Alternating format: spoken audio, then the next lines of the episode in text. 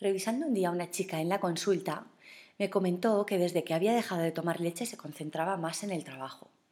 Se lo había sugerido una compañera al ver que se resfriaba con frecuencia y le costaba mantener el foco. Decidió consultarlo con una nutricionista y efectivamente resultó ser alérgica al azúcar de la leche, a la lactosa. Algo parecido comprobó la madre de un niño con tendencia irritable, que ante momentos de estrés se comportaba de forma agresiva y con una cantidad de mocos asombrosa todos los días.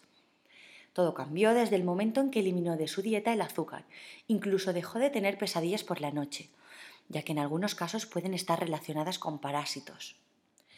Estos cambios no son de extrañar en absoluto. Todo lo que comemos afecta directamente a nuestra energía y a nuestra relación con el estrés por lo que si existen desbalances bioquímicos, intolerancias o alergias, se van a reflejar en nuestro comportamiento, en el control motor y por supuesto en nuestras funciones visuales. Lo que comemos es nuestra gasolina para funcionar durante el día y a nadie se le ocurriría ponerle a su Ferrari o Lamborghini gasolina low cost.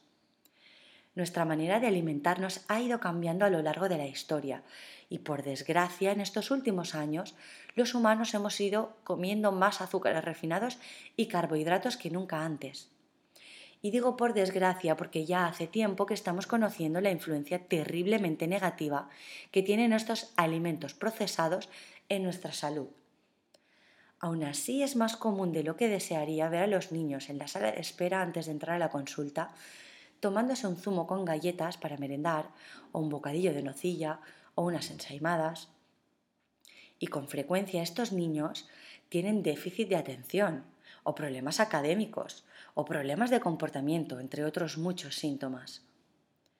Los cambios en la nutrición en nuestra dieta regulan las respuestas de nuestro cuerpo frente al estrés y afectan directamente a nuestro comportamiento y nuestra visión.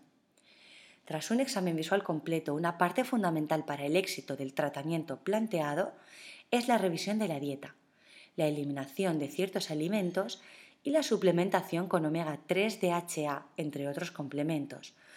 Y esto aplica para todos los pacientes, niños, adultos y tercera edad. En caso de realizar una terapia visual, por ejemplo, llevar una dieta adecuada va a facilitar la consecución de los resultados y, por tanto, puede reducir considerablemente su duración. De esta manera nos aseguramos que durante el proceso de entrenamiento el sistema visual va a estar preparado para recibir los inputs necesarios y los va a poder procesar sin generar una respuesta alta de estrés.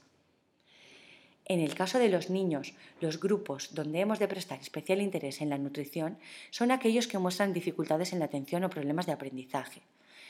Recomendamos siempre específicamente retirar de la dieta ciertos alimentos o aditivos Tienes el listado en la entrada de Visionarium de mi página web. Como refuerzo a la dieta, la especialista Mercedes Aguirre aconseja tomar omega 3 DHA, unos 1000 miligramos al día, por su alto beneficio para el sistema nervioso central. Los, los, ácidos grasos omega 3 son como ladrillos para construir la grasa que hace falta en las conexiones neuronales. La buena nutrición, por tanto, facilita la terapia visual. En las personas con baja visión o con patologías en la retina, también el omega 3 DHA es fundamental para la función de los fotorreceptores y del epitelio pigmentario de la retina.